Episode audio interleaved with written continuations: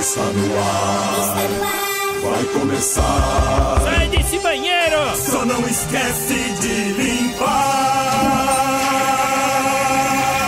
Tire as crianças da sala! Tranque o leão na jaula. Pânico. Microfone ligado. Convidado sentado. Ouve essa merda, senão nós tá desempregado. Pânico. Um programa sensacional. Sucesso. Até no canavial. É, nós ouve mesmo. Muito bem, estamos começando o programa Pânico para todo o Brasil pela rede Jovem Pan Sat. Hoje sem muitas delongas, porque afinal de contas, hoje um programa especial. Certo, Paulinha?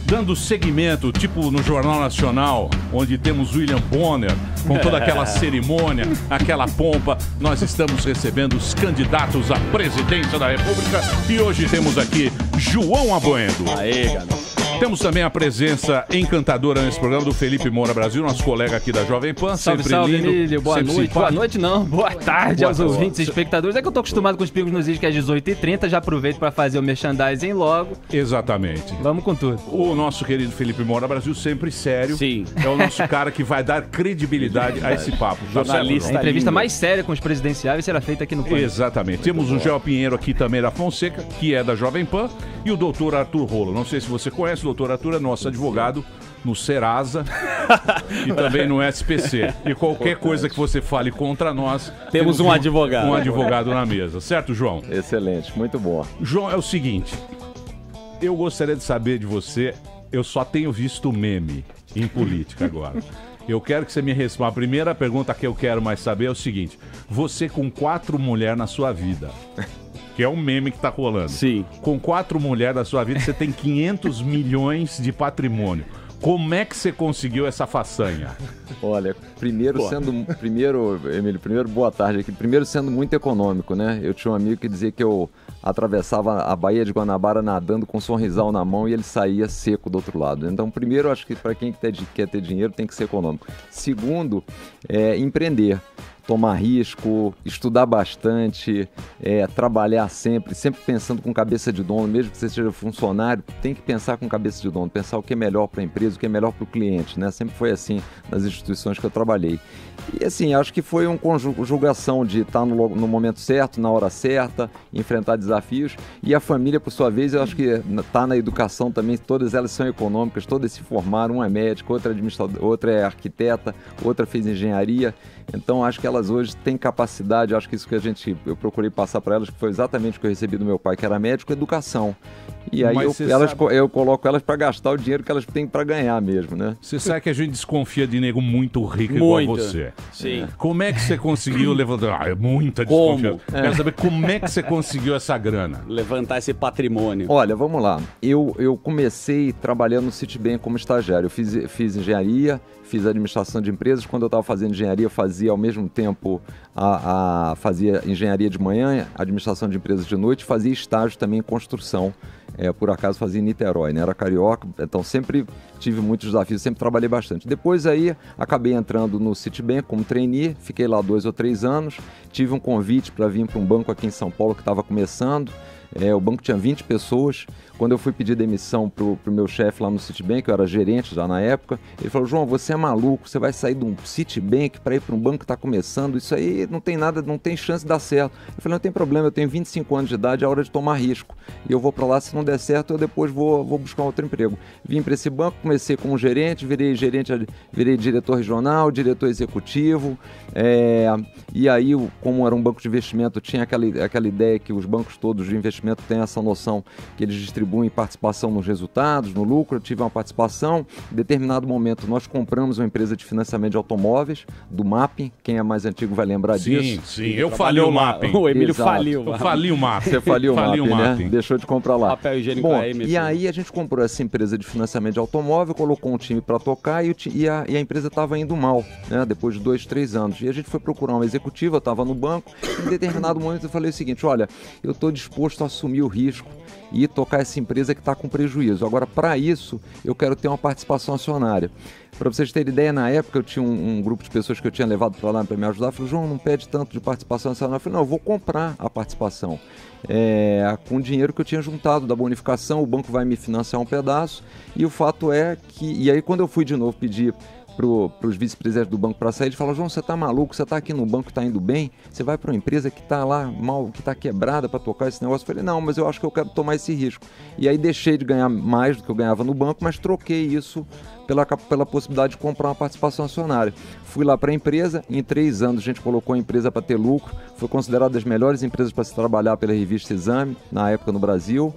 E uns 4, 5 anos depois o Itaú veio e pagou quatro vezes o que eu tinha pago pela, pela porque eu tinha me comprometido a pagar, até porque ainda tinha um pedaço financiado. E aí eu dei uma alavancada grande nesse momento. De novo, tomando risco, assumindo os desafios, quer dizer, então é muito reflexo disso, né? Não tem, não tem mistério. Se você trabalha bastante, se você é, estuda e se você está disposto a assumir alguns riscos, você tem chance de ir bem. Você acha que o Brasil é assim hoje? Olha, o, o, Brasil hoje é difícil ganhar dinheiro, você diz, né? O... Não, e quem assume risco, quem trabalha, sobe no Brasil de hoje? Olha, é, é difícil, porque o Brasil faz tudo contra o empreendedor, né? Contra a livre iniciativa, é uma série de barreiras. Tanto é que o Brasil, na, na minha avaliação, deixou de ser uma terra de oportunidades para se tornar uma terra, infelizmente, de privilégios. Né?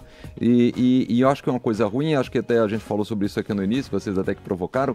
No Brasil, quem ganha o dinheiro, quem tem sucesso é mal visto. Por quê? O Estado uhum. brasileiro brasileiro foi crescendo tão grande que quando a gente olha para grandes milionários por aí, você fala assim: bom, esse cara ganhou dinheiro porque se aproveitou, fez alguma coisa junto com o Estado, teve algum benesse, teve um dinheiro subsidiado. Mas não tem isso? Não, isso tem, mas assim, mas isso não é maioria. A gente tem que privilegiar as pessoas que tiveram sucesso com o seu trabalho. Agora, o Brasil tem muito pouca liberdade econômica e a gente desincentiva as pessoas a correrem risco, a montarem negócio, a empreenderem, porque a chance de dar certo é baixa por toda a interferência do Estado. Mas isso que a gente precisa mudar. Não é à toa, só para completar, que há um mês atrás saiu uma pesquisa aí feita pelo Datafolha entre os mais jovens, 62% do, dos jovens brasileiros falaram que se pudessem iriam embora do Brasil é, basicamente jo não vem oportunidade. Não é só jovem, não. É, Sim, é que essa foi só dos jovens. Mas né? pegando dois exemplos de políticos bem-sucedidos, vamos para Michael Bloomberg e John Dollar. John Dollar são dois caras que fazem um comparativo com você. O que difere dessas pessoas do João Amoedo? Olha, e o que se assemelha? É, vamos lá. O, o do, do Bloomberg foi alguém que quis ir para a política para fazer alguma coisa, deixar uma, um histórico lá. Acho que a grande diferença que tem no meu caso em relação aos dois foi porque eu não parti do pressuposto que eu queria para a política. O que eu queria era melhorar a vida das pessoas e aí quando eu me aproximei de alguns políticos eu concluí duas coisas. Primeiro, não era com aqueles políticos que a gente ia conseguir fazer a mudança. E o modelo de Estado brasileiro muito intervencionista também não ia funcionar. Então só tinha um caminho para fazer as mudanças, ir para a política, montar um partido.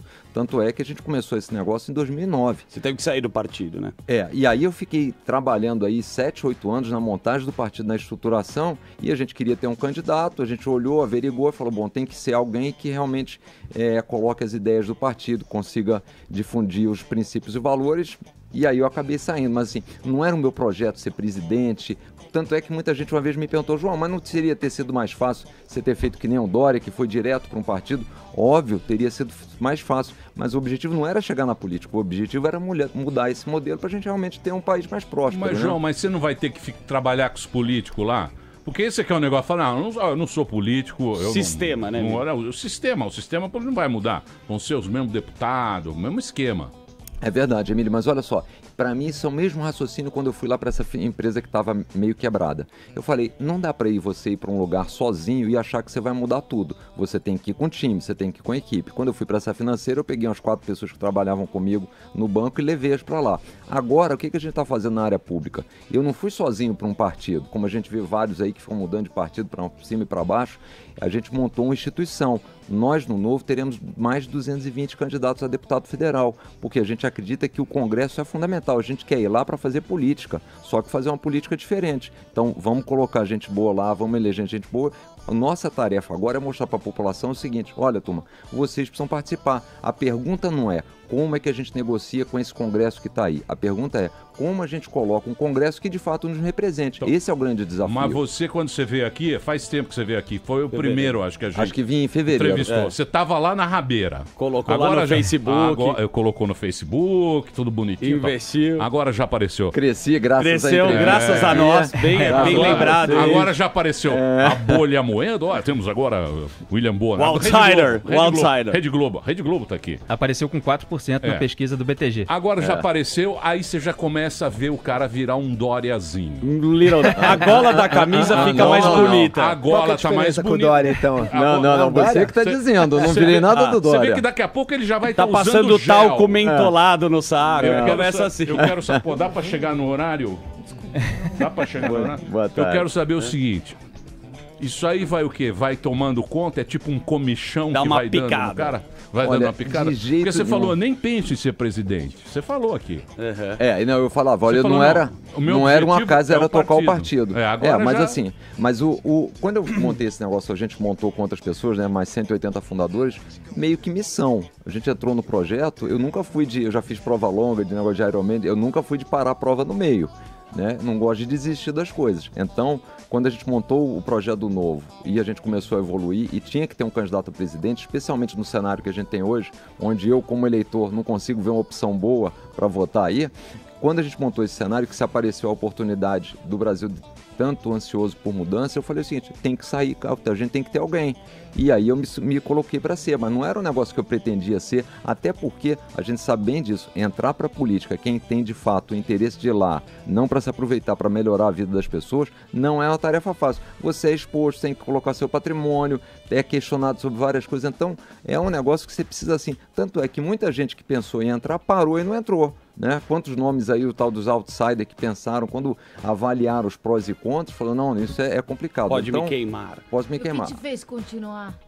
Um, um, na verdade, é o seguinte, um senso meio que de missão. Falei, olha, tem que ir para lá, a gente tem que mudar, tem que dar o exemplo de pessoas sérias, competentes, que tiveram um bom resultado na área privada, tem que dar a sua contribuição.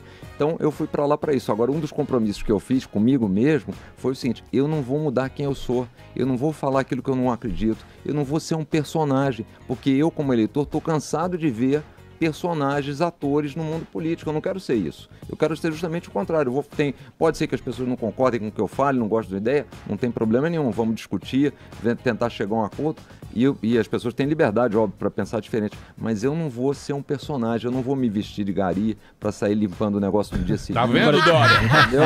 Tá vendo, Dória? João Felipe, Trabalhador. É, João Trabalhador. É, Ô, João, e assim, aproveitando e assim, só para fechar, tanto é que assim, a exposição do patrimônio, dizer tudo que eu tenho, já mostra um pouco da transparência, né? Eu sabia que iria ser questionado, mas assim, agora foi muito bom, porque as pessoas também estão fazendo a seguinte leitura, duas coisas. Bom, esse sujeito deve ter alguma competência, afinal de contas ele ganhou isso fruto do trabalho. E segundo, se ele está vindo para a política já com esse patrimônio, ele não vai usar a política para se enriquecer, ele já está com a vida resolvida, então acho que isso acabou sendo positivo. João, Desculpa, aproveitando o gancho, você criou o Partido Novo defendendo ideias liberais. Esse termo, liberais e liberalismo econômico, soa muito técnico para o cidadão comum eh, que não entende exatamente disso, até de estatais, de privatização. Como é que o senhor explica para o cidadão comum os benefícios que ele vai ter eh, por meio do liberalismo econômico, incluindo aí a privatização de estatais?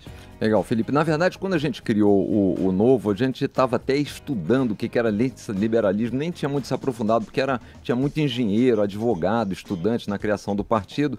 E o que, que a gente entendeu ao longo do tempo, né? Que basicamente é o seguinte: as nações que têm é, melhor qualidade de vida, maior renda per capita, são aquelas onde o Estado é menos, interfere ven- menos na vida das pessoas e deixa a maior parte dos recursos no bolso do cidadão, que é o que a gente quer fazer. Né? A ideia do, do liberal, na verdade, é o seguinte: é você permitir que o cidadão tenha maior autonomia e o Estado tenha, uma autonomia, uma- um papel limitado. No Brasil hoje acontece o contrário. O Estado se mete na vida das pessoas e o cidadão vai perdendo é, poder. O que, que aconteceu ao longo dos últimos anos e que eu acho que isso que está mudando? A gente sempre diz o seguinte: liberdade é importante junto com as responsabilidades. Quando você tem liberdade, você tem que ter a, liberdade, a responsabilidade associada. O Estado brasileiro foi tirando a nossa liberdade e a gente foi meio que transferindo responsabilidade para o Estado. E esse modelo não funcionou. Tem que ser o contrário. A gente tem que ter liberdade e, consequentemente, a responsabilidade. Por que, que a gente é a favor, por exemplo, da, da privatização de empresas? Né? Primeiro, durante muitos anos, a gente ouvia essa história. Ah, estatal é estratégica, estatal é estratégica. Estatal não é estratégica para o cidadão, estatal é estratégica para os políticos, que usam as estatais para colocarem seus diretores, presidentes e darem serviços ruins para o consumidor brasileiro. E o Estado deveria usar a seu, os seus recursos, a sua atuação para as áreas essenciais. Então, no nosso entendimento, não tem por que nós todos sermos compulsoriamente acionistas do Petrobras, da Petrobras, do Banco do Brasil, da Caixa, do Correio, sem ter nenhuma participação na gestão. Então, nós defendemos que essas empresas devam ir para a iniciativa privada, com mais concorrência, e o cidadão vai ter opção e colocar seu dinheiro onde ele achar que é adequado. E, e assim, o exemplo histórico que a gente tem, inclusive, é muito bom. É, na época, a questão da telefonia, né? No passado, linha de telefone era um, um negócio dificílimo de se obter, dois anos, entrava no imposto de renda. Depois que privatizou, todo mundo passou a ter linha telefônica. Empresas como a Vale do Rio Doce é, tinha uma determinada gestão anterior, quando você passou para a iniciativa privada, também foi embora. E é quando você olha as empresas públicas. O Correio tem um monopólio, entrega quase que 30% das correspondências em atraso e tem prejuízo. Fora os fundos de pensão de cada uma dessas, dessas empresas estatais, que tem vários buracos. Então, de novo, se tornou, no fundo, poder para os políticos. E é isso que a gente precisa mudar. A proposta do novo, no fundo, explicando de forma muito clara e transparente para as pessoas, é tirar poder dos políticos e transferir poder para as pessoas. E isso se faz com menos carga tributária, com menos atuação do Estado e com uma série de outras coisas que o Estado está fazendo. Agora, é óbvio, e a gente cai naquele problema os políticos não vão gostar dessa proposta, dizer para os políticos, olha, a gente vai diminuir pela metade a quantidade de seus assessores, reduzir a metade da verba de gabinete, aquelas estatais todas que você indicava os você diretores... Você não fica seis meses lá, Moedo. então, mas não, é o que ele... Você não aguenta seis meses. Só Sim, de. Quer apostar, ou não? Apostado não aqui, apostado aqui... Cuidado que o Dória apertou a mão e falou que não iria... Já estão apostando em impeachment da Moedo. É, negócio de Essa mão aí. Cuidado, só para não perder o gancho, rapidinho, é, vários outros candidatos têm pelo menos ressalvas em relação às privatizações de Petrobras, Caixa Econômica e Banco do Brasil. Pelo menos ressalvas. Bolsonaro, Alckmin, Marina Silva, Álvaro Dias, o Ciro Gomes, que tem mais ressalvas ainda, evidentemente, porque está mais à esquerda. É, por que privatizar Petrobras, Banco do Brasil e Caixa Econômica, que o senhor defende, embora o Gustavo Franco, coordenador econômico do seu partido, tenha dito que é muito difícil privatizar a Petrobras? Não, ele até disse, é difícil, mas é inevitável, né? É, vamos lá, por exemplo, no, no setor financeiro, o, a gente já viu isso. Isso, infelizmente, serve não só para o setor financeiro, mas serve para a saúde, para a educação. A gestão privada tem sido sempre melhor que a pública, porque ela tem os incentivos corretos. Você é um, é, é um serviço que você só compra de forma voluntária, então se o serviço estiver sendo mal feito, você não compra, tá certo? Então é aquela história. A turma que ouve a Jovem Pan porque está gostando de ouvir. Agora a hora do Brasil é diferente. Você liga só daquele horário, você tem que ouvir. Então, essa é que é a grande diferença. Então, quando a gente vai para os bancos, por exemplo, nós entendemos que a gente vai aumentar muito mais a concorrência no segmento financeiro se nós transferirmos o controle dessas empresas para outros grupos. Certamente não para os grandes bancos que estão hoje aqui, porque senão se aumenta a, concentração. Agora não faz o menor sentido. A Caixa mesmo, a gente teve agora recentemente 12 diretores da Caixa investigados né? O, o próprio ex-presidente da Caixa, que depois virou ministro da Saúde, quer dizer, um sujeito super versátil, né? ele cuidava de banco, agora cuida da saúde, também estava investigado. Não faz o menor sentido. Agora, o discurso desses políticos é o seguinte: o, o Alckmin, por exemplo, só para citar um caso, está fazendo coligação com uma série de partidos. Né, com o Valdemar da Costa Neto, com o Roberto Jefferson, para ter lá os do Centrão, para ter, ter lá os seus dois ou três minutos de tempo de televisão. Como é que ele vai dar o retorno desses dois ou três minutos? Provavelmente vai ser dizendo o seguinte: olha, eu sou aqui do PP, o presidente da aliás, quem indicava o presidente da Caixa era o PP. E o presidente da Caixa, quem vai indicar sou eu. Se ele privatizar, ele perde poder. Ele perde poder de barganha, consequentemente vai ter menos minutos de tempo de televisão e vai ser difícil se perpetuar no poder. Mas é isso que a cidade, é isso que a sociedade tem que entender. No fundo, isso aí está sendo usado contra nós. Mas o, o, o, Moedo, a sociedade não, treme nesse momento. A sociedade está com a toba na mão. Eu não sei se eu fui claro, mas a sociedade não sabe o que fazer com o seu voto. Não, mas o, o, o presidente, o presidente que se elege com uma aliança grande, como se suponha que o Alckmin seja ele, eleito, dele vai ter poder escolher prioridades, que ele vai ter um congresso que vai poder votar junto dele. Como é que você vai fazer se você for eleito? Sozinho. Digamos que o novo tem o quê? cinco deputados, não sei, conseguiu eleger uma pequena bancada, um partido está começando, mas não tem nenhum outro olhado, pelo contrário. Chegou lá demonizando toda a classe política. E aí? Vamos lá. Pri só primeira deixa coisa. eu só dar a hashtag aqui do Twitter, é Amoedo no Pânico. Só isso, desculpa. Só isso, Vinheteiro? Só, tá Amoedo no Pânico. Amoedo no Pânico. Mande a sua pergunta. Bom, vamos lá.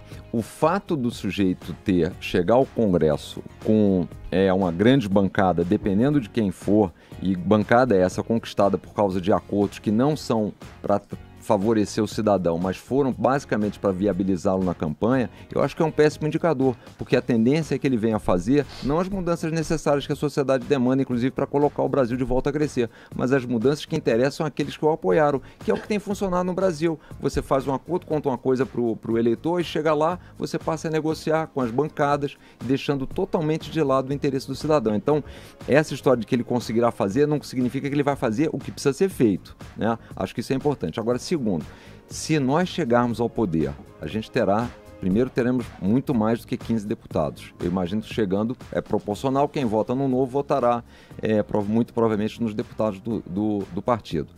Qual é a grande diferença? É que a gente está dando uma mensagem de que a sociedade mudou, porque a gente terá eleito alguém que tinha 5 segundos de tempo de televisão, que não veio de um partido tradicional, que não usou dinheiro público, que não fez coligação única exclusivamente por conta de tempo de televisão, que trouxe candidatos que passaram por um processo seletivo, que se comprometeu a cortar mordomias, verbas de gabinete, que, que não participou dos debates, porque a legislação eleitoral é feita para impedir novos entrantes. Isso vai dar uma sinalização para a sociedade e para os políticos tradicionais que o mundo mudou um pouco que não é só mais aquele velho acordão, aquela compra de votos, aquele, aquele negócio que eles sempre acostumaram a fazer, as promessas, que a política está funcionando. O cidadão deu uma sinalização para quem foi eleito e quer se reeleger, o jogo mudou. Tá certo? Dentro então, desse... Ai, desculpa. Não, e é só para completar. E como é que a gente vai fazer? A gente vai ser muito transparente nas propostas, como a gente já está sendo agora, né? Como a gente não, não foge de temas como privatização, quando alguns outros candidatos, oh, veja bem, talvez, quem Mas sabe. Mas também não fala muito, né, Moedor? Fala, o que você perguntar, não a gente fala responde. muito, Fica mais piano.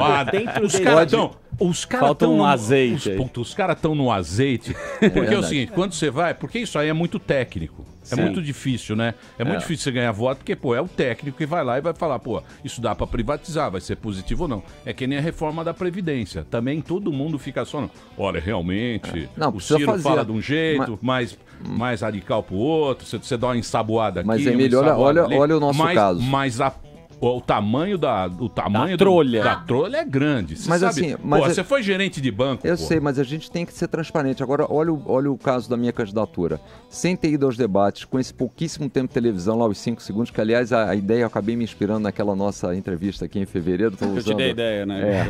É, tô usando Você aquilo. roubou nossa Roubou ideia. a ideia. Não, não, não. Eu que falei, vocês Já começou provocaram. pegando ideia. Depois você quer que a gente confie em você. Vocês me provocaram e eu que falei. Agora, o fundamental é o seguinte: falando dessa forma, sendo honesto, transparente, a gente está crescendo sem ter essa disposição que os outros têm. Então é um bom sinal. E é aquele sinal pessoal que assinou para o senhor participar do, do- do debate? Aquilo é só É, são simbólico, né? É, São quase 700 mil. Simbólico não, eles estão com muita vontade que eu, que eu participe. Foram lá fazer manifestações, só que a legislação, a- as redes, não é a legislação, as redes poderiam ter chamado, mas não quiseram chamar. Aqui, né? aqui a gente fez questão de Aqui vocês fizeram chamar. questão de chamar todo mundo, A- quer dizer, mostra que dá para chamar. Então, Duas Dentro- coisas da sua É, proposta. só que chamamos todo mundo, mas ninguém quer vir. Deixa Os caras o estão arregando. Dentro- Deixa o doutor Rolo Doutor falar agora. que Dentro dessa questão da livre iniciativa e da livre eh, concorrência, como é que a gente faz para aumentar a concorrência para o consumidor? Eh, Você falou das, das empresas de telefonia, mas eh,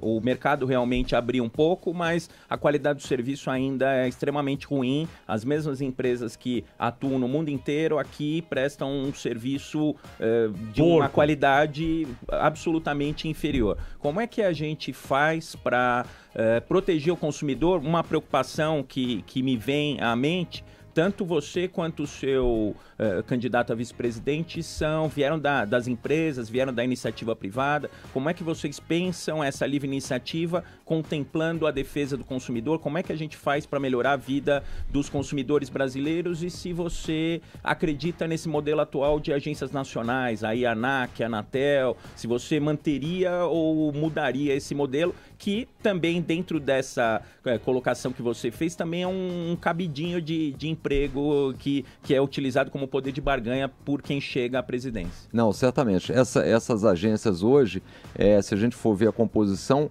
basicamente são indicações políticas, né? O grosso delas são, são indicações políticas. A Anvisa, por exemplo, eu estava vendo outro dia, o diretor da Anvisa foi indicado pelo Paulo Maluf, né? E, e por isso elas acabam sendo tão disfuncionais. Qual eu entendo que deva ser o principal papel das agências reguladoras? É, qual é a melhor proteção na minha avaliação para o consumidor? A concorrência. Esse é a melhor proteção. Então, é o que falta no setor financeiro, é o que falta no setor de combustíveis, onde a gente só tem, no refino só tem a Petrobras. Então, o papel das agências deveria ser criar um sistema tal para propiciar a concorrência e não sair limitando, sair criando tantas regras que no final parecem ser boas para o consumidor no, no D0, mas logo na sequência você acaba restringindo e fica refém de poucos, poucas Você acha ofertas. que tem né? máfia lá na distribuição de, de gasolina? Diz que tem uma máfia ali. Olha, é. Você sabe, É. você sabe. Diz que tem um esquema ali de, do, do- da distribuição. Lógico. Você não sabe Eu, isso? eu não sei detalhes, mas assim, Pô, o que saber, principal, né, o? Tem principal cartel na é ter. de combustível? Não, o principal é a gente aumentar a concorrência. Esse é o segredo para proteger o consumidor. Não tem proteção melhor. Então, mas por exemplo, telefonia. Tem a Vivo, a Claro, não sei o A que, não sei o TIM. que. Que é o, regulador. O regulador trabalha para ela, não trabalha para mim. Pro Esse é é o benefício negócio. próprio, né? Trabalha pra turma. ANAC, o, o problema agora na aviação civil estão cobrando despacho de bagagem, marcação É. de assento, logo logo, Emílio, vão cobrar pra Tem usar o 100 banheiro. Tem né? 100 companhia aérea, aí tem a ANAC. Aí a ANAC trabalha pra elas, não trabalha o que, que é? Não, porque, porque Que a que primeira é? coisa que a ANAC faz, a gente aí pode fazer uma correlação com os partidos políticos, que é o seguinte: a primeira coisa é criar uma série de entraves para os novos entrantes. Né? Aí você fala o seguinte: é a questão dos partidos políticos. Todo mundo diz, bom, já tem muito partido, a gente não gosta dos partidos que estão aí. Bom, mas se você, não, você tem um negócio que tem, você não gosta, não seria razoável abrirem novos para você ver se algum daqueles você, você gosta? Não seria razoável a mesma coisa ter mais companhia aérea, ter mais companhia telefônica? Só que aí a, gente, a, a agência reguladora impede que tenham novos É, ela entrantes. fala que pra melhorar o mercado e pra ter novos entrantes, que precisa cobrar bagagem, precisa. Ao contrário, né? Você proibiria a cobrança livre. por bagagem? Eu acho o seguinte, as empresas têm que ter liberdade. Cada vez que a gente se mete a interferir num negócio da empresa, você acaba criando um custo do outro lado, porque não tem nada Mas de aí o graça. controle do consumidor ia ser pela concorrência. Então, Pela abrindo o concorrência. mercado, se é uma empresa não presta um serviço de qualidade, não presta um serviço eficiente, o consumidor procura outra empresa e aquela empresa não se mantém. Não se mantém. É isso que faz a gente, é isso que faz a livre iniciativa funcionar bem. É você como consumidor poder ter a opção de comprar outro serviço, outro produto em outro lugar. Né? E como fazer para abrir o Inclusive mercado? é o seguinte, só para deixar claro, isso inclusive é o melhor mecanismo de proteção do novo, porque nos outros partidos, diferentemente do novo, todos os outros usam dinheiro público. O novo é o único partido dos 35 existentes no Brasil que não usa dinheiro público. Consequentemente, se a gente se desvia dos nossos Mas aí princípios, dos nossos valores, os filiados que pagam 29 reais por mês vão embora, deixam de pagar e o partido Esse, fecha. esse dinheiro é é suficiente para a campanha? Como que, como que fica o financiamento da campanha sem dinheiro público? Não tem que colocar dinheiro pessoal na, na campanha? Não, assim, a primeira coisa é fazer campanha barata, foi o que a gente fez em 2016. Segunda Porra, coisa... você é pão duro, hein? Com 500 pau no banco, cacete. Pô, Não, mas- conhecendo pô, todo mundo cara do banco. milionário, pô. Não, mas, mas aí Porra, que tá. mas é é o seguinte. Vamos liberar aí. O Eu, banco eu não te nunca ajudou, colocaria. Quem ganha é O quem banco faz mais propaganda, né? Nada. A relação que você tem com os empresários. Não, não, até, até porque, por exemplo, é, empresa não pode doar, os bancos já. é, ninguém está doando, não, até porque não pode também. E assim, o sistema financeiro ganhou muito mais com a, com a época peti- petista, né? Porque a gente quer aumentar a concorrência para todos os segmentos. Eu não sei se, é- Companheiro. se isso vai E os ser. bom. companheiros? É, agora, No próximo bloco, É. os companheiros. Companheiro. No próximo bloco, vamos falar dos companheiros. Daqui a pouquinho, é cinco minutos aqui. Obrigado pela sua audiência, tem bastante gente. Eu quero também saber da- dos, do- das redes sociais, dos robôs, como, os, Face. como os robôs trabalham.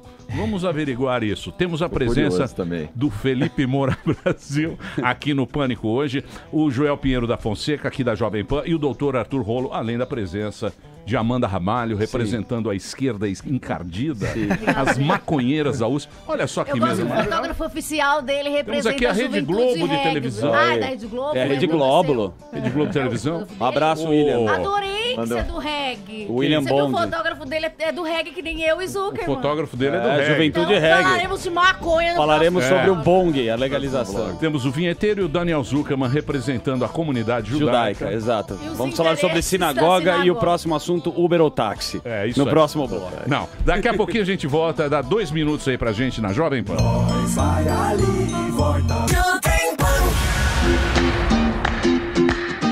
Muito bem, meus amores, estamos de volta aqui na programação da Jovem Pan. Hoje um programa muito especial. Afinal de contas, temos aqui nessa bancada Felipe Moura Brasil, um dos melhores jornalistas. Ele que é do Pingo dos Uzis aqui da Jovem Pan. O Joel Pinheiro da Fonseca, também da Jovem Pan. Doutor Arthur Rolo, o nosso advogado, ele que resolve os nossos pepinos, Daniel Zuckerman, Amanda Ramalho, vinheteiro. E temos o convidado hoje, que é o João Amoedo. O João que é candidato à presidência da República. Felipe, você com toda a sua categoria, você que, aliás, Camarote me ligou. Um grande abraço. Gerson. Cama- Gerson Camarote me ligou. Estou aqui no grupo da Globo News. Que Ele diz que está em altíssimo nível. Esse, Boa, Gerson. esse Boa. Um, aba- um abraço, Camarote. Falou que na Globo está muita baixaria Tá. com William Bonner. Muito, Muito bravo. Muita lacração.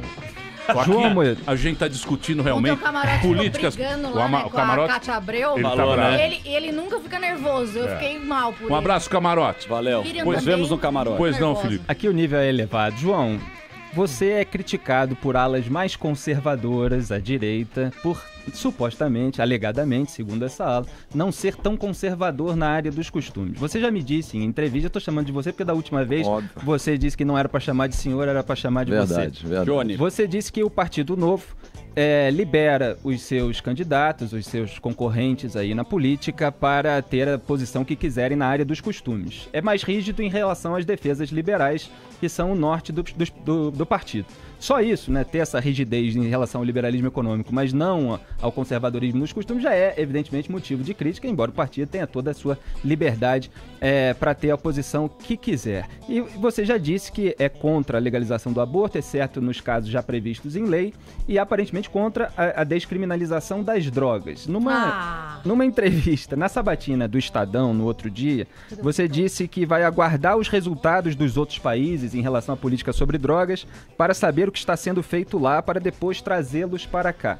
Quer dizer, isso soou, evidentemente, para uma ala mais conservadora como um aceno para uma possibilidade de flexibilização em relação a essa política. O que, que o senhor pensa desses assuntos? Vamos lá.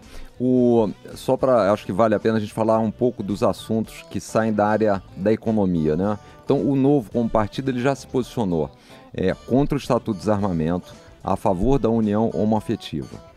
E dois outros temas que, assim, do- dos relevantes, né? A questão do aborto e a questão das drogas, realmente ele diz o seguinte: cabe aos mandatários do novo adotarem a, a posição que acharem adequada e a única coisa que a gente vai cobrar é que eles sejam coerentes no discurso que eles fizeram na campanha do que eles vão fazer na prática se, se eleitos. No meu caso, o que eu comentei é o seguinte: do ponto de vista de pessoa física, eu sou contra o, a legalização do aborto, fo- a- fora os casos previstos em lei, e sou contra, no momento, a descriminalização das drogas. E por que, que eu acho que a gente não deve descriminalizar as drogas agora? Certamente, o combate às drogas não está funcionando da forma como a gente gostaria. né? Acho que isso é, é claro, não, não se discute. Inúmeros lugares, inúmeros países fo- por fora do Brasil inclusive que já resolveram vários dos problemas que a gente tem para resolver, como questão de desemprego, qualidade da saúde, qualidade da educação, ainda não conseguiram resolver esse problema. Eu acho que a gente não deveria trazer um novo problema, uma nova variável agora para um processo onde tem tanta coisa para ser feita. Agora, na vida a gente tem que evoluir.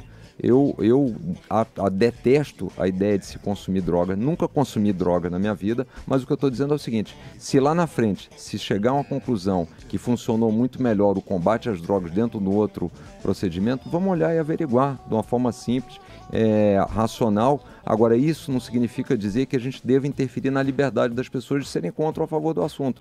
E a ideia do novo, justamente, de deixar é, essa definição para o cidadão é permitir que ele tenha afinidade com as ideias econômicas do novo e consiga colocar representantes mais próximos do que do que estão da sua pauta mais comportamental. Né? João, só a única ponderação a respeito É, em disso. cima do muro, né? Não, não, é o Nossa, seguinte- ali, ó, só Não, no... veja bem, eu sou Tucanou, contra. deu uma Não, tucanada. então vamos lá, para deixar bem claro. Eu sou contra, porque diferentemente de outros políticos, a gente se você perguntar para alguns políticos conhecidos qual é a opinião deles sobre droga, sobre aborto, a turma sai correndo, você não faz a menor ideia, né? Vários aí que são candidatos Então, esse mas ano, se você pode perguntar se você- que a gente não sabe. Então, mas é aí que tá a A Marina treta, Silva né? propôs um plebiscito. né? Então, mas se você for ela é ver, evangélica. se você for ver a opinião pública, 80% é, é contra as drogas, não é isso?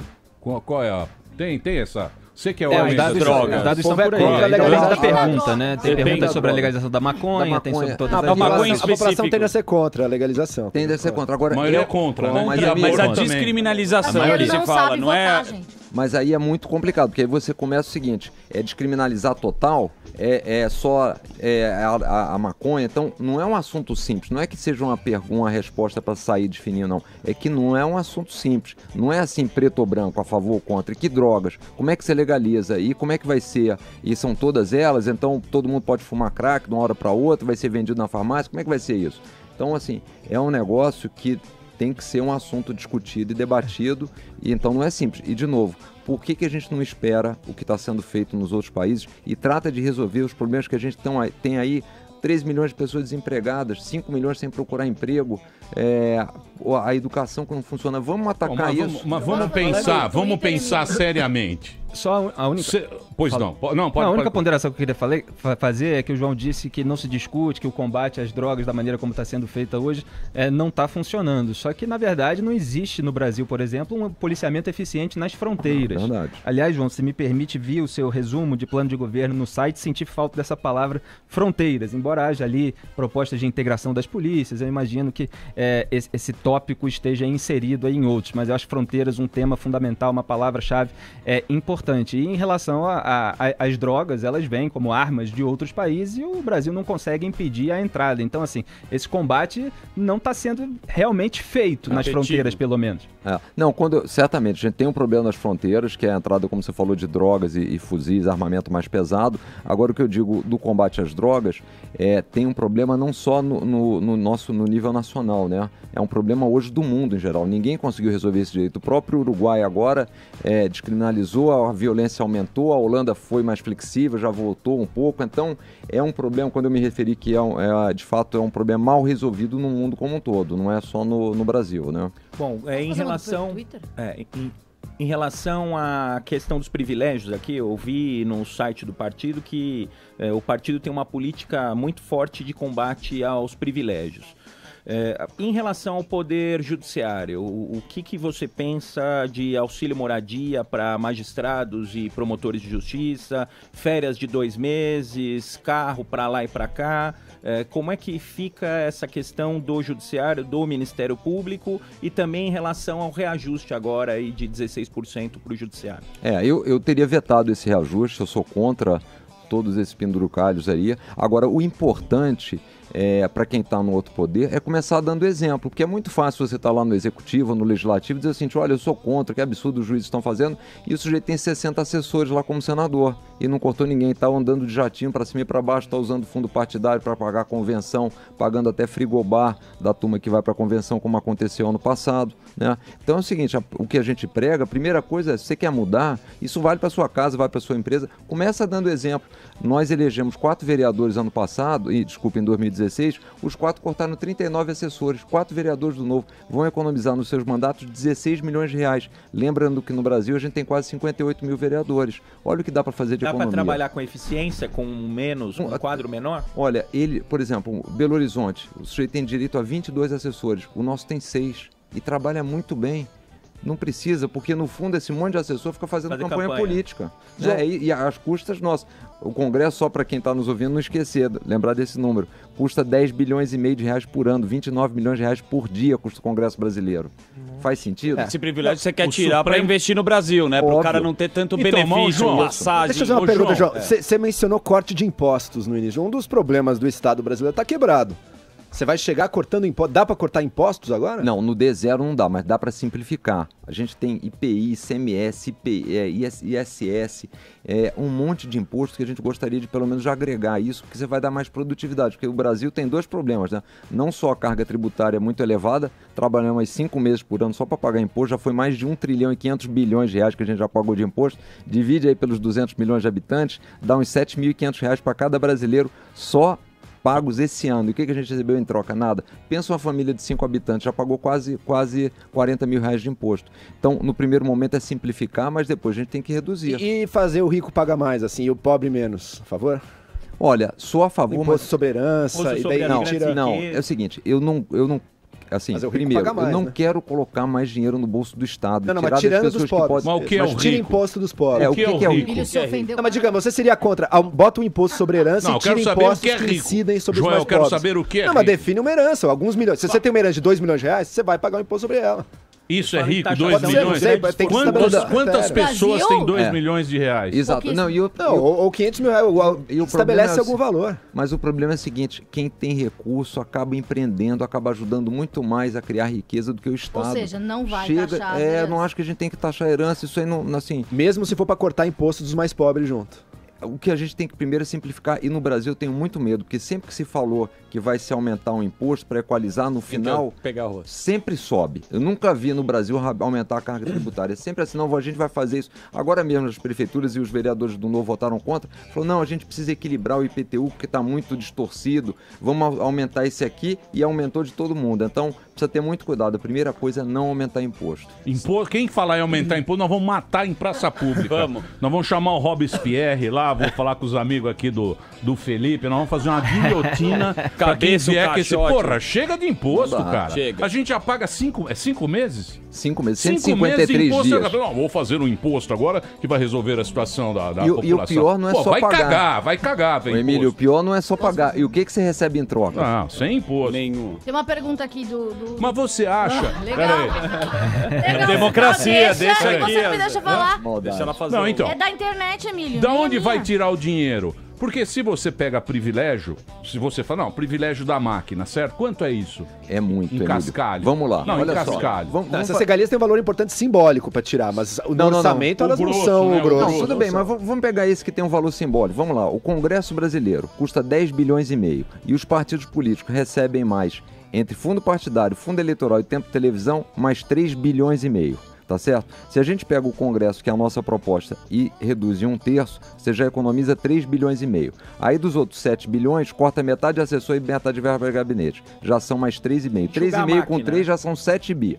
Com os outros 3,5 do fundo eleitoral, propaganda, já estamos falando de quase 11 bilhões Daí a de reais. daí a campanha vai ser só o bolso do candidato? 11 Ah, bi- sim, bilhões. 11 bi assim sem fazer Aí muito como é que faz campanha? Boa Reforma da Previdência. Não, é, é, campanha isso tem que fazer campanha barata. Até eu falei aqui na nossa última Mas daí o rico vai ter uma vantagem muito grande na campanha, né? Não, mas por quê? Vai poder botar muito mais dinheiro. Não, mas, Tem mas dinheiro. não é. Dos ricos. Mas peraí. Mas, Sem benefícios, Mas é isso peraí, que ele tá vocês, colocando. vocês partem do pressuposto que o sujeito que está votando vai definir o voto dele em função da riqueza do outro, ou de quanto tem de Não, propaganda. mas se um não. defende o interesse dos mais chega nas ricos, pessoas. É, eles vai vão ter mais dinheiro chegar pra o doar. conhecimento do eleitor quem está se candidatando. Não, mas né? assim, cabe ao eleitor ir atrás. Tá aí as mídias sociais, estamos aqui. A gente está subindo, crescendo, sem usar dinheiro público, usando campanha que não vai ser nem 10% das ca- campanhas maiores, estamos crescendo por quê? Temos aqui 120 milhões de brasileiros usando o WhatsApp, as redes sociais que não custam nada. Como é que tem? Tem muita gente aí no Twitter assistindo a gente? Então, pronto. Então, o interesse está aí. Então, a Você tem uns robôs lá, quanto? João. Você tem os robôs lá. Eu sei que eu aparece quero, eu toda hora quero propaganda isso- Eu quero isso é. Mas vocês Link pagam Aparece propaganda no Face. A força das ideias. Monte João Moedo. No aparece Face tá Pânico, patrocinado, tá faz- patrocinado. Mas o cara pode patrocinar. Não, tem- É, se você- tem Esse patrocina book o está patrocinado. Você pode clicou uma vez no anúncio Então, dele, mas, ele vai ficar mas, aparecendo. mas ô, João, esse aqui é o negócio. Porque fica assim, ah, vamos pegar os caras ricos. A Amanda fala, ah, quem vai cuidar dos pobres? O pai dos pobres. O pai dos pobres tá lá. É, como é que vai fazer esse negócio pra gente ter condição de ter um carro mais barato, do Brasil funcionar melhor? Porque o Brasil, ele é um país que ele tem mercado. Tem mercado. Não é, não é um país meia Não, boca. e tem recursos, Isso. tem, tem um povo trabalhador, Isso. tem escala. Agora, o que que falta? Falta liberdade para as pessoas empreenderem e o Brasil não tem liberdade econômica. O Brasil, no ranking de liberdade econômica, está na posição 183, entre o Afeganistão e a Serra Leoa. Você acha que isso pode ser bom? 183 caindo ano a ano. Quer dizer, no Brasil é ser difícil você montar uma empresa, é difícil calcular a carga tributária. Então, isso não, não tem como funcionar. E além disso, o Brasil é um país muito fechado. O Brasil é um país fechado para o mundo, né? Qualquer produto aqui é muito mais caro. Então, tudo isso dificulta você criar riqueza. Como é que você combate a pobreza? É uma coisa básica. Como é que você combate a pobreza? Nada que o Estado brasileiro impede que o empreendedor crie riqueza. Não tem como. Exatamente. É, eu estava falando exatamente quando você estava respondendo, porque era a pergunta que eu queria fazer, porque quando a gente fala em empreender, em empreendedorismo, essa palavra que é até complicada, as É. pessoas pensam que é uma coisa de gente rica, Não. que já tem dinheiro para criar uma empresa. E é preciso pensar na moradora da favela, Da que favela. faz o bolo para os vizinhos, aí quer crescer um negócio, sujeito montar que uma vende lojinha. o coco na praia. o Então, sujeito que por que, o que hoje é tão difícil para essas pessoas empreenderem e o que, que você pretende fazer para que o Estado atrapalhe menos elas nesse processo? o Estado cria uma série de regulamentações. O sujeito vai agora, por exemplo, vou dar um, vou- por exemplo, o vendedor de coco na praia, ele hoje lá, ele não pode abrir o coco porque ele precisava ter um facão para abrir o coco. e O Estado falou que ele não podia ter o facão para abrir o coco. Então você bebe uma água de coco lá na praia, você quer pede para o sujeito abrir o coco. Você precisa, ó, se você abrir o coco eu pago mais aqui dois reais. Não, não posso, porque eu não posso ter o facão para abrir o coco. Quer dizer, tudo o Estado brasileiro se mete na vida das pessoas, é difícil. E especialmente isso que é interessante, como a legislação é toda complexa, especialmente a tributária, as grandes empresas conseguem montar uma estrutura para calcular o tributo. O pequeno e médio não consegue montar. Custo de capital também é alto, porque o Estado não equilibra as suas contas, então ele compete com a poupança das outras pessoas, ele toma a poupança para cobrir o seu déficit, e esse dinheiro podia estar indo para as pessoas empreenderem. Então, tudo isso a gente precisa facilitar, especialmente o pequeno e médio empresário. É isso que no Brasil, e aí o que, que acontece? Eles são empurrados para a informalidade. O Estado brasileiro empurra as pessoas para a informalidade. Mas no meio de tudo isso, João, não ficou claro ainda pra mim qual, qual é o grande gasto, quais são os gastos gordos mesmo, centenas de bilhões de reais que o governo, que o Estado pode cortar e que, que você Joel, faria? primeiro deles, a Previdência. Primeiro deles é a Previdência. Tem um estudo do Banco Mundial mostrando o seguinte: dá para fazer uma economia de 7,5% aí do PIB, dá uns 400 bilhões de reais. O primeiro mais relevante O é em PIB é Previdência. 3 tri, é isso? Quanto é o nosso PIB? 6 bi e meio, Seis- 6,600 6 de bi- reais. De reais. De reais, tá? É, o primeiro é a reforma da Previdência. Outra coisa que a gente tem que olhar também é o seguinte: o funcionalismo público no nível federal tem um, um valor muito mais elevado que a mesma função na iniciativa privada. Que o CLT normal. Normal. 69% a mais no nível federal. Tá certo? É uma distorção isso aí. Né? Nos outros países o prêmio é de 15% e 16%. Por que, que no Brasil, no nível federal, o prêmio é 69%? E Não a- precisava ser. a- né? Agora deixa eu fazer um exercício Agora, aqui. óbvio, o bom funcionário tem que ser valorizado, tem que ser premiado, mas não faz sentido essa distorção, né? E isso depois caminha para a aposentadoria, né? O tratamento diferenciado e por isso que esse rombo da aposentadoria, um pedaço expressivo, vem da, do funcionalismo público. O né? povão tá dividido. Vamos fazer um exercício aqui. Temos Globo News e você não está no debate da Rede Globo de televisão. Se você tivesse a oportunidade de falar por que não votar em Jair Bolsonaro, Alckmin e nos outros candidatos, por que votar em você? Basicamente o seguinte. Por quê? Vamos lá. Falou agora o. Rosca Viva. O camarote brasileiro. Camarote brasileiro. Um beijo pra Globo. Daniel, basicamente pelo seguinte, porque eu vim pra política porque eu cansei de pagar essa conta que tá aí. Essa turma tá aí na política há 30, 40, 50 anos, falando as mesmas coisas, fazendo as mesmas coisas, o Brasil É um não mudou. gestor. Não, não, eu sou um político que pensa diferente, que pensa que o cidadão é que vai fazer a diferença e não que o Estado vai fazer a diferença. Agora, essa turma que tá lá, tá aí falando isso, e eu acho interessante quando eles fazem as propostas e fazem as críticas, parece que é um negócio tão distante que eles nunca tiveram lá, mas eles estavam lá ontem, estão lá ainda hoje e não fizeram as coisas, então tá na hora de dar a oportunidade para quem teve do outro lado da mesa pagando o salário dessa turma. Foi por isso que a gente entrou. Quando a gente começou o, o partido, não era montar partido, a ideia era só ajudar a máquina pública. Só quando a gente olhou para dentro, falou, mas com essa turma que está aí, eles não vão fazer as mudanças que são necessárias. Por isso que a gente trabalhou 8, 10 anos. Então, isso que a gente quer mostrar para a população é a diferença da velha política para quem de fato quer fazer uma política diferente, devolver poder para as pessoas, dar mais autonomia, dar mais liberdade, abrir mão do seu poder, abrir mão dos seus privilégios, dos seus benefícios e abrir mão, inclusive, dessa capacidade de nomear uma série de assessores, membros de estatal, para que a população tenha mais liberdade para empreender com menos imposto. É isso que a gente quer fazer. O João, Agora, Dória, a João, velha o, João política- Dória, o João Dória chegou com esse discurso de uma gestão privada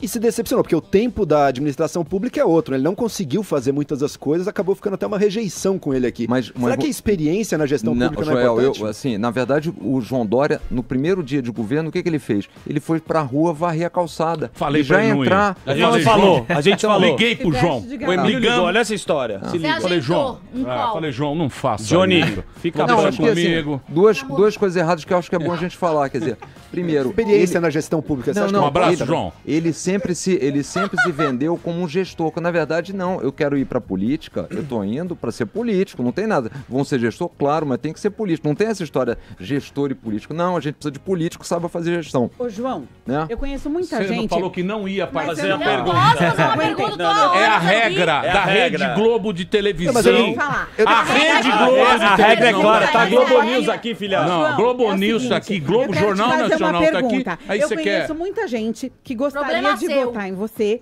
mas que tem medo que você não vá para o segundo turno. Queria saber o que, que você falaria para esses eleitores e se num segundo turno ficasse ali, né? É, Ela quer Bolsonaro fazer e campanha Lula, pra você, olha lá, o risadinho. Daqui a pouco ela Vai pra lá, não vai fazer campanha aqui. Vai, Posso sai fazer daí, ó. Ela tá fazendo, ela acha você lindo. Ela acha, ela falou. Ela sabe o que ela falou? Desculpa falar, eu fala, sei que não é fala, fala deselegante. ela falou. Falou, o João é um tesão. Falei, É, não fala eu isso. vou, Não, eu nem vou fazer essa pergunta, porque isso aqui nós temos. Não esqueça quem tá aqui na bancada, Paulinha. Eu nem vou fazer Alta essa pergunta pra nem você, vou João. Eu vou fazer. um break direto, porque isso me bom. pareceu. Tá Isso me pareceu propaganda, propaganda. Eleitoral. Isso dá problema, certo, doutor Rolo? É? Mas É. daí vem a Marina aqui, ela faz igual. É, daqui ah, a eu acho pouquinho- você tudo. É. A natureza, que nem Eu- você. eu não- eu com a nossa quero- hashtag Amoedo no Não manda Pânico. pergunta com tu, Deixa eu te falar, nós eu tô tá- aqui tentando ler, o Emílio não deixa. Aí. Beijo. Aliás, estamos em primeiro lugar no Twitter, Não graças, adianta mandar pergunta, não. graças ao robô. Deve Ó, ser o primeiro Jovem lugar na eu Lituânia não também, tenho. viu, Emílio? Eu vou dizer uma coisa pra Pede pra você. curtir umas fotos Emílio, só lá. se eu roubou aqui de vocês, porque a gente não tem, não. João, eu não acredito em rede social. Eu Não? não, não acredito. Eu não acredito. É robô pra cacete que tem. Só tem robô. Primeiro lugar na Lituânia no Trending Topic. Como assim? Daqui a pouquinho nós voltaremos. É, nós temos uma pergunta muito interessante do Joel, que é essa pergunta que eu quero voltar. A treta é muito maior. Você é cara do mercado financeiro. Você é cara de dinheiro. A- a- a- o tamanho do negócio é 150 bi. Da onde virá esse dinheiro pra gente ter esse país maravilhoso? Daqui Vamos a lá, pouquinho a gente vamos volta lá. aqui na PAN. Cheguei agora, cheguei, cheguei agora. Como, eu, como me informaram agora, é isso, Paulinha? Primeiro. Muito obrigado. Hoje a presença do João Amoedo está aqui, candidato à presidência pelo Partido Novo. Está conversando com a gente, presença ilustre do Felipe Moura Brasil, dando credibilidade a essa mesa que aqui está. Temos também o doutor Arthur Rolo, Daniel Zuckerman, o vinheteiro, Amanda Ramalho. E eu vou ficar agora com a pergunta, porque sempre que o político vem. Não me apresentou, né, Emílio? Sim, calma. Sempre, calma. Chá comigo, chá comigo, Deixa que baby. ele conhece. Sempre que o político vem aqui, ele faz com que a gente tenha aquele impulso religioso, que fé e esperança.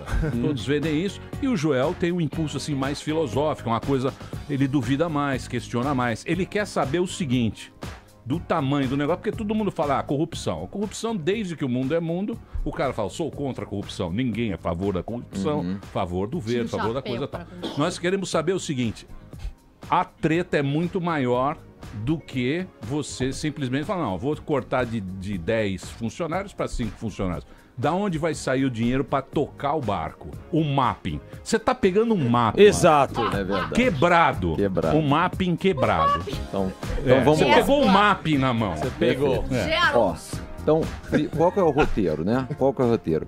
Primeira coisa, ter um bom time. Você não faz nada sozinho. Então a gente vai ter não mais do que 12 ministros, gente competente, que entende o que está fazendo, que vai trabalhar de forma integrada. Não vai ser esse ministério que você tem hoje.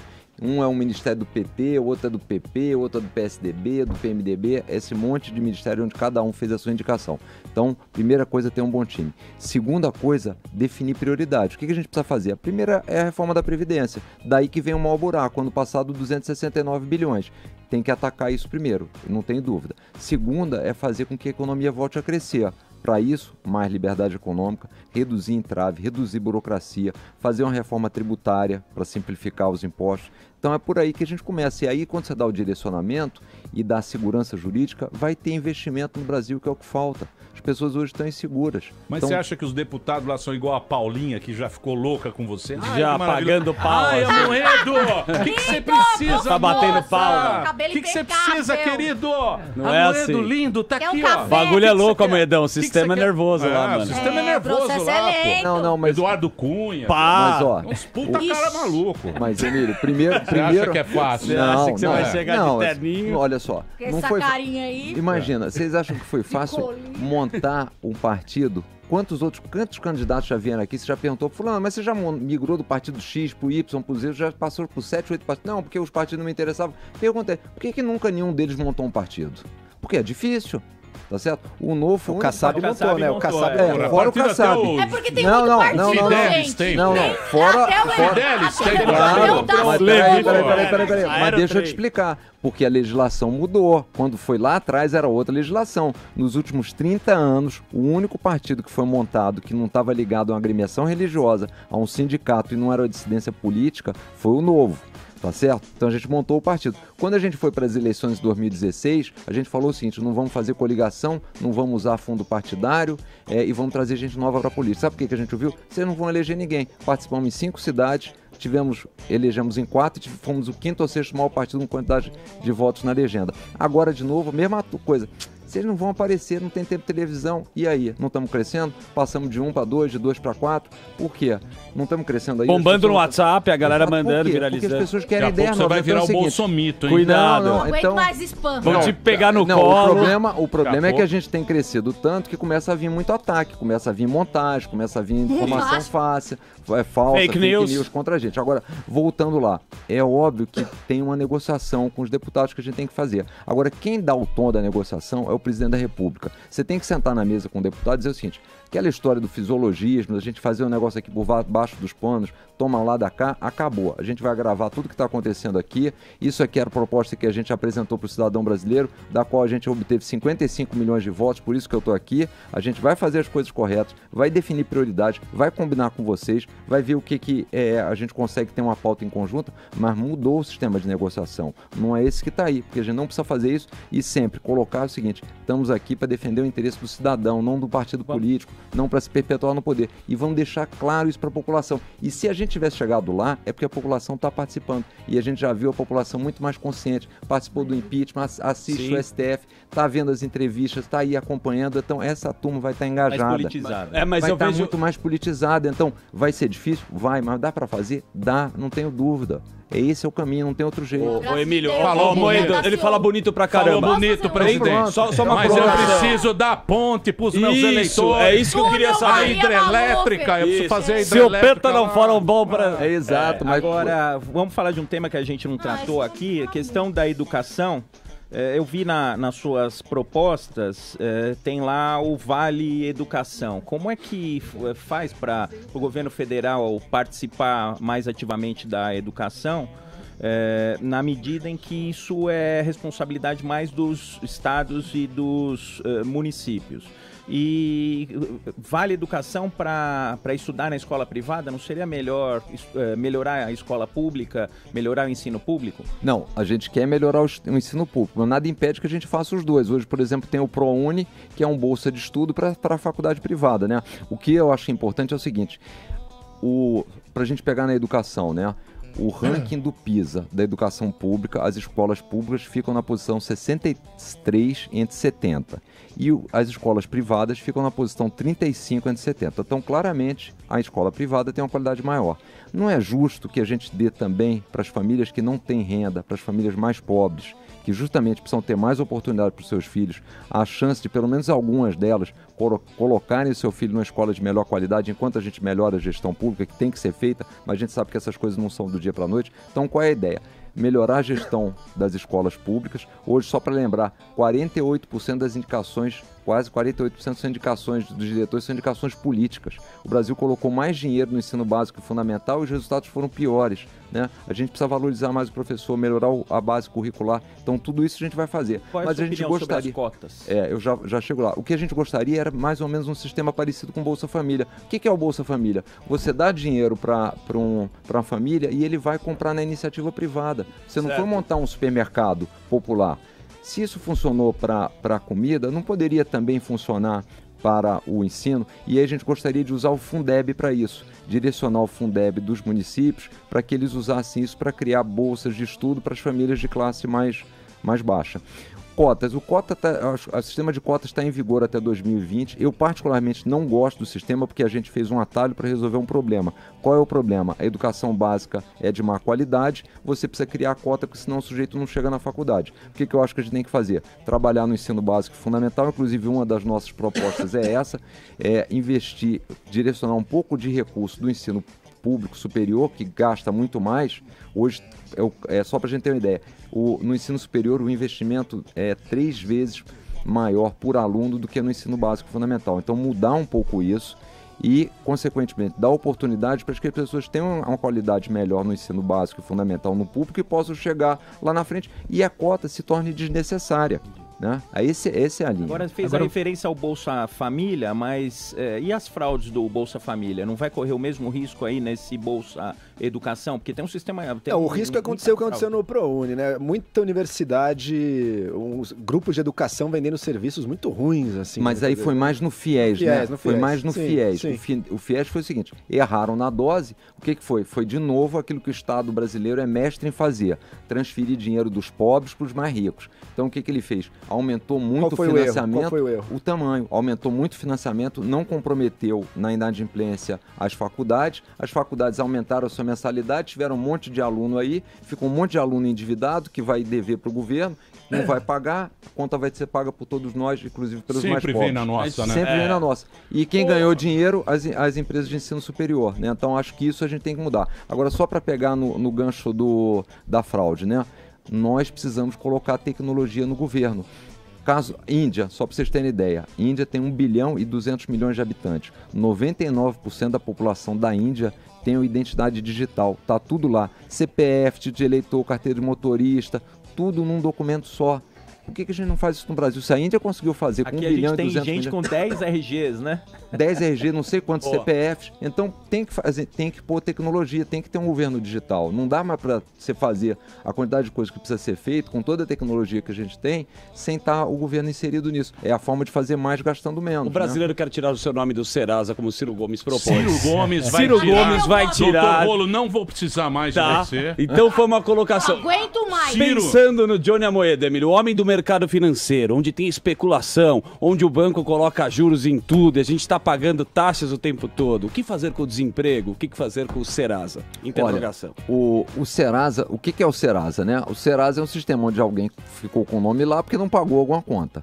A proposta lá do, do, do Ciro, na verdade, não é tirar o nome do Serasa, é simples, quer dizer, é simplesmente postergar essa É aumentar dívida. a- Ele vai parcelas. tirar a dívida que está com os bancos privados e colocar todas no, no banco público. A partir daquele momento você continua a dever, só que em vez de dever agora por um determinado prazo, quando a dívida está vencida, você vai ficar devendo por 12 meses. negocia. Só que agora o seu credor deixou de ser o Itaú, o Bradesco, o Santander e vai ser o Banco do Brasil e a Caixa. Vamos lá. O que que acon- quem vai pagar essa conta se o cara não pagar?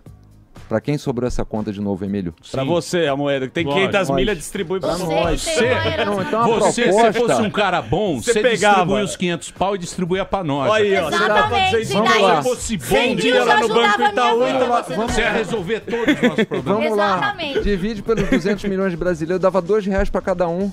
Ia mudar a vida de todo de alguém? Pelo contrário, eu tô aqui gastando muito mais do que o dinheiro, porque eu tô usando meu tempo há vários anos para tentar montar um partido político, para resolver a vida de todo mundo. Dar dois reais para cada um, não ia adiantar nada. Resolvia a vida de alguém, dois Ó, reais. mito, Dava pra, colocar. ia dar uma pipoca, um saco de pipoca para cada um. Ô, João, e aí? deixa, eu- deixa eu falar. Eu quero colocar um negócio aqui, até estava eu sentado Aires Brito me chamou e falou: senta aqui no meu colo. Isso, Aires Brito. Senta aqui no meu colo, vamos conversar. E ele me disse Que certa horror essa feita. Pô, claro, pô, Aires Brito. E ele falou o seguinte: ele falou, a Constituição, essa nossa Constituição, que é de 88, é uma Constituição que tem. Ela, ela se preocupou em dar muitos Direitos. direitos. A gente tem muitos direitos e poucas obrigações. Isso não vai se mexer porque a gente fica meio preso, né? Porque a, a Constituição ela dá direito à saúde para qualquer Universal. pessoa, é universal, é um direito que a gente tem de moradia, por isso que tem Muita invasão. coisa não saiu do papel, né, cá entre nós. Sim, mas tá Uhum. lá no pai dos burros. Tá. Se vai lá pra cima, lá pra, pra véia lá, ela fala, tá aqui, co- tá aqui o pai dos burros, né? Isso aí não vai mexer, doutor Rolo? Você que é o nosso nobre... Não, precisa perguntar pro Não, pre- não sei, mas pre- não- Não, não, é, é- é- é- aí que tá. é- é- a Constituição de 88 é chamada de Constituição Cidadã justamente por, por esses direitos que ela otorgou, mas muita coisa não é efetiva. Essa questão da saúde é só pegar aí, aqui não precisa ir longe, não precisa ir para os rincões do país. Vai aqui, tem hospital público aqui perto, vai lá, vai ver que a saúde ela é dada para todas, ma- mas por uma qualidade eh, bastante ruim. Então, eh, eu acho que a pergunta é como tornar efetivos esses direitos, que estão na Direitos, né? Constituição. Não, sem, sem, assim, Agora te pegamos, hein, É. Edu? Não, se- sem Agora te dúvida. pegamos. Não, o Pergunta do problema é o Bonner, seguinte, a gente tem pergunta as do perguntas Bonner. Bonner aqui na Daqui a gaveta. Daqui a pouco. maldade. Porque muitas vezes não há o dinheiro no orçamento O necessário problema para é cobrir esse. esses direitos. O problema é esse. No Brasil a gente tem mania de falar, vamos fazer isso, se comprometer com um monte de coisa, mas nunca se pergunta seguinte: da onde vem o dinheiro para pagar isso? E normalmente o dinheiro para pagar isso vem dos mais pobres. Por quê? Ou a gente aumenta a dívida, ou cobra mais imposto e quem paga é o mais pobre, ou pior, vem inflação e quem mais sofre com a inflação são os mais pobres. Então, e, e esse modelo, agora acho que o que está todo mundo, até pessoas que não eram muito liberais, não tinham muito, começaram a dizer, não, tem que reduzir realmente o tamanho do Estado, porque ficou um negócio dis- totalmente disfuncional. Né? Não precisamos nem só na, na educação, na saúde, 64 mil pessoas ah, mortas ano passado, homicídios, né? O Brasil batendo todos os recordes. Então, não está funcionando. Agora, para fazer uma eventual reforma da Constituição, a gente precisa ter Poder constituinte originário nesse originário de pessoas que nos, de fato nos representem. Só para lembrar, ano passado, quando foi feita uma reforma política, o Brasil já em crise, sem, sem conseguir equilibrar as contas, o que, foi que os nossos deputados aprovaram? 1 bilhão e 700 milhões de reais para financiar partidos políticos, sendo que esse dinheiro vai ser distribuído principalmente entre os quatro partidos que têm maior quantidade de investigações na Lava Jato. Então, a gente tem que colocar pessoas que de fato nos representem, porque senão o risco das reformas serem feitas por essa turma é piorar o que está aí. É, super né? interessante. Então, mas essa turma não vai mudar, não é isso? É isso, Vai Felipe? mudar, O que, que vai mudar aí de... pe- Ó, não, não essa vai tu- mudar. Vai mudar. É a mesma turma que Não, tá lá. Deixa eu trazer, Acorda. deixa eu trazer É. uma, uma outra pergunta. Você tá muito O sistema é louco, Amoedo. trazer. O sistema é O bagulho louco. é tenso, O tio. bagulho, o bagulho é complexo. É, não, você não vai- é não um fundo. Galileu Não do saco. Deixa, deixa eu trazer. Não João, é o temos fundo o fundo Galileu. Não, O bagulho é louco lá. João, vai deixa- você sabe, tá João. mudando. Deixa eu fazer uma tá pergunta aqui mais, mais, mais ampla aqui. A sua candidatura traz, digamos, na economia, uma proposta liberal. Nos costumes, você pessoalmente, digamos, é mais pro conservador, ou pelo menos não vai mudar muito do que tá aí. E você também traz esse valor de ser contra essa velha política que tá aí, né? Esses são exatamente os valores da candidatura de um Bolsonaro, por exemplo. Você citou uma possível diferença entre você e ele. Ele veio da política, você veio de fora da política. Mas e quanto aos valores das propostas, o que, que diferencia? Por que, que alguém vai olhar mais para sua candidatura e não para dele? Economia liberal ele também tem, valores conservadores Não, também. Porque eu acho, acho o seguinte, o Joel, as pessoas, quando estão analisando as candidaturas, têm que olhar a prática, não o discurso. O discurso meu e o discurso dele é semelhante, de fato. Mas e a prática?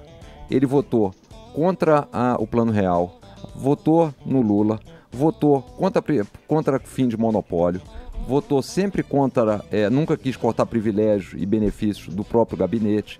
Isso é o contrário do que a gente faz. Então, as pessoas têm que começar a analisar, e eu me aprendi isso sendo eleitor durante muitos anos, apanhando, eu não analiso o que as pessoas falam, especialmente os políticos, especialmente nas épocas de eleições. Eu analiso o que eles fazem, o que eles fizeram, porque só aí tem coerência. Então, no caso, realmente é bastante diferente. Ele está na política há 30 anos Por que ele não montou um partido que o represente, em vez de ficar mudando de tantos partidos? A gente foi ser sempre coerente com princípios e valores sendo coerente. Não tenho nada contra, não gosto de falar das pessoas, mas a gente tem que ser claro no que está acontecendo, porque isso é o nosso dever para o eleitor que vai votar daqui a 30 dias. Não vai ter Não, que mas você falar tá falando assim, do discurso, né? E o bagulho Vai como ter ba- que falar assim do Mas estamos falando. Então, imagina então uma coisa otimista. Você e Bolsonaro, segundo turno, você pede apoio pro PT? Não, eu assim, nós vamos Não é um vender. sistema? Não, a gente vai vender as nossas ideias, colocar nossas ideias e quem estiver de acordo com elas para apoiar é bem-vindo. Assim, apoiar as nossas ideias sem pedir nada em troca não tem nada, não tem, não tem nenhum problema. né? Mesmo se for um partido que você não acredite. Porque é o seguinte, é, é- eu não posso tirar a liberdade dele de me apoiar. Eu- o, que eu, o que eu não posso e que não farei é me comprometer a entregar nada em troca, em troca daquele apoio. Acho que isso a gente não fará. Já não estamos fazendo agora, já não fizemos coligação. A gente poderia ter ido atrás de tentar, vamos ver se a gente arruma um apoio para ter cinco deputados para participar do- dos debates. E imagina a diferença se a gente pudesse ter a oportunidade de se expor em algum desses debates. Tá vendo, Globo? Eu- Olha lá, ó, a Rede Mas Globo é ali, ó. verdade, porque tá aí, Ó as pessoas Globo estão ali, assinando, tem audiência, não as é pessoas querem Sim. ouvir.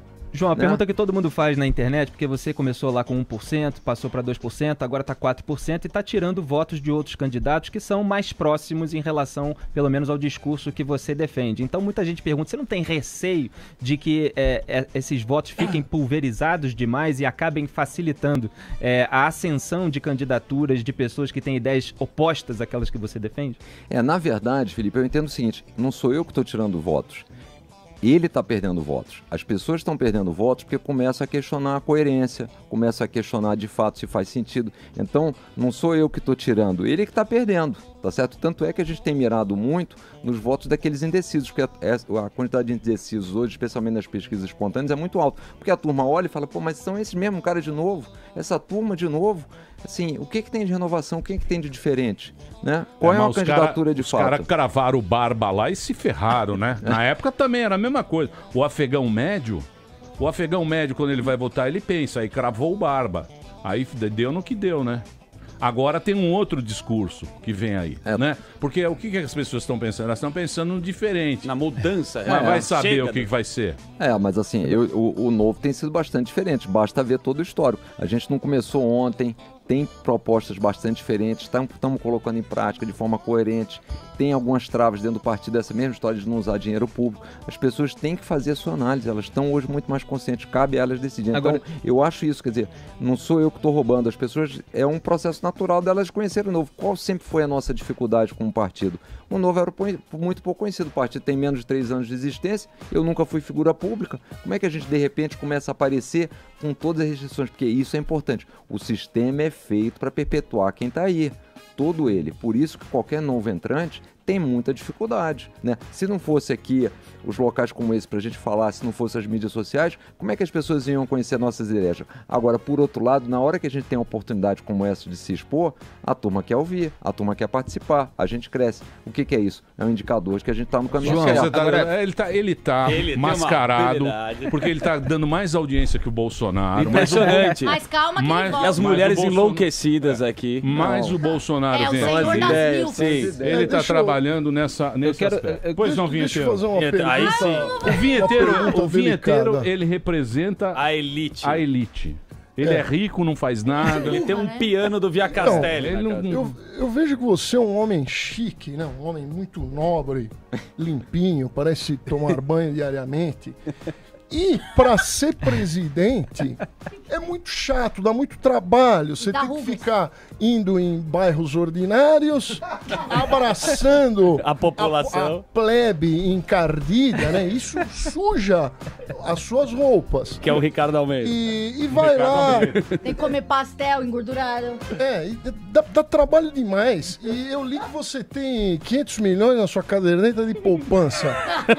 Por que, que você não pega o, o dinheiro?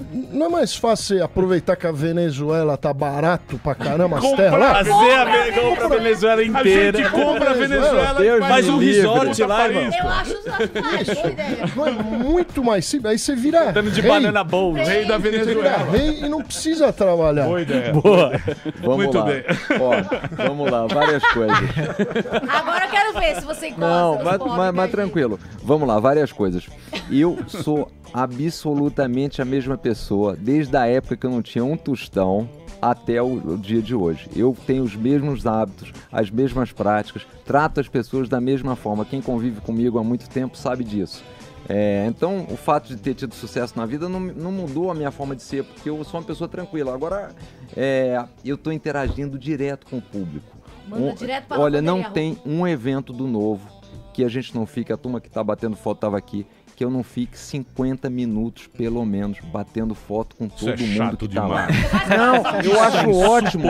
Eu acho Vou ótimo. coisa. Sabe por quê? Eu vou Porque é falar a uma maior coisa. divulgação nossa e mostra que as pessoas estão gostando da ideia. Não. Então, eu Não, acho Moedo, ótimo isso não é interagir legal. com as Não. pessoas. Mas a gente gosta de Você não conversar prefere pera- com pessoas do mesmo nível, que aí a coisa. gente aproveita para obter Não. informações. E vou falar outra coisa, Moedor. Você sabe uma coisa que me constrange muito? é Porque, pô, o ca... porque eu acho que é um estadista, né? O presidente da República, a pessoa Sim. mais importante do Brasil, é fazer aquele coraçãozinho Sim, Ai, que S2. coisa. social. Cafona Pô, demais. é, é muito. Faz isso assim, não. Até Não. uma lufeira. Você não é o cara do Emílio, Iron Man? Emílio, não, uma pessoa, a gente estava numa passeata no domingo, lá no Rio, cheio de gente, aí veio uma pessoa e me falou, João, eu vou só pedir um favor para você, você me promete. Eu falei, claro, me diga aí para eu ver o que, que é. Você me promete que não vai aparecer em nenhuma foto comendo pastel. Falou isso. Porque isso é muito geral. Você prometeu? Você prometeu ou não? Quer fazer, assim, tudo que é política velha me dá agonia. Agora, interagir com as pessoas, Mas conversar, aquela é a melhor coisinha coisa que do tem mais- Essa é a grande vantagem. Tem mais um. Tem mais uma pergunta aqui. é, o Felipe quer fazer. ó, Mais, João, mais falando em uma pessoas só. que têm ideias opostas às suas, o Ciro Gomes fez um ataque indireto a você. Outro dia eu vou ler aqui esse ataque porque eu gostaria de saber como é que você responde a isso. Abro aspas pro Ciro. Tem candidato nessa eleição que tem 425 milhões de reais, quase meio bilhão de reais, e vive com mais da metade disso em renda fixa. E vive falando mal do Estado. Então o camarada faz com que todo cidadão desempregado no Brasil hoje pague o juro com que ele paga seu jatinho. Fecho aspas para o Ciro Gomes. O senhor tem um lá. avião? Que da hora. Não, não tem avião. O, é que, bom, vamos lá. Então, Porque não quer. é. É, a gente podia comprar Não boa, quer. Avianca. Não, eu- você sabe que eu até, até dei uma respondida pra ele, é o seguinte. Primeiro, ele falou, você vive com mais da metade disso em renda fixa. Quando você põe em renda fixa, não quer dizer que você está financiando o governo. Você pode pôr em renda fixa é, emprestando para empresas, que aliás é basicamente onde está o meu recurso. Então foi, acho que ele já errou aí na, na Não sabe avaliação. o básico, né? Ele não, Quê? não sabe o básico. Não sabe o básico, né?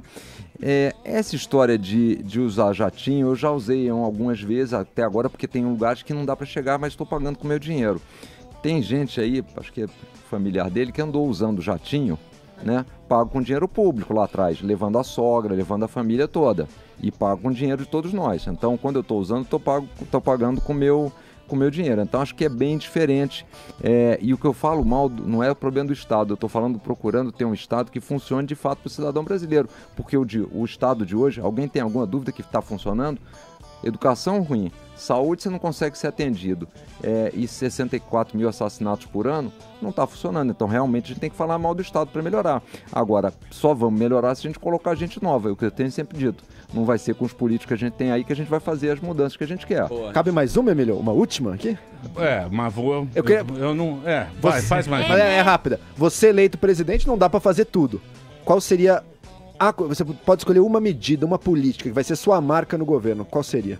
O, o Joel, é, assim, o que eu gostaria, eu vou falar duas coisas rápidas. O que eu gostaria é essa pesquisa que foi feita nos jovens agora, que deu 62%, querendo embora, se fosse feita daqui a um ano, desse menos de 5%.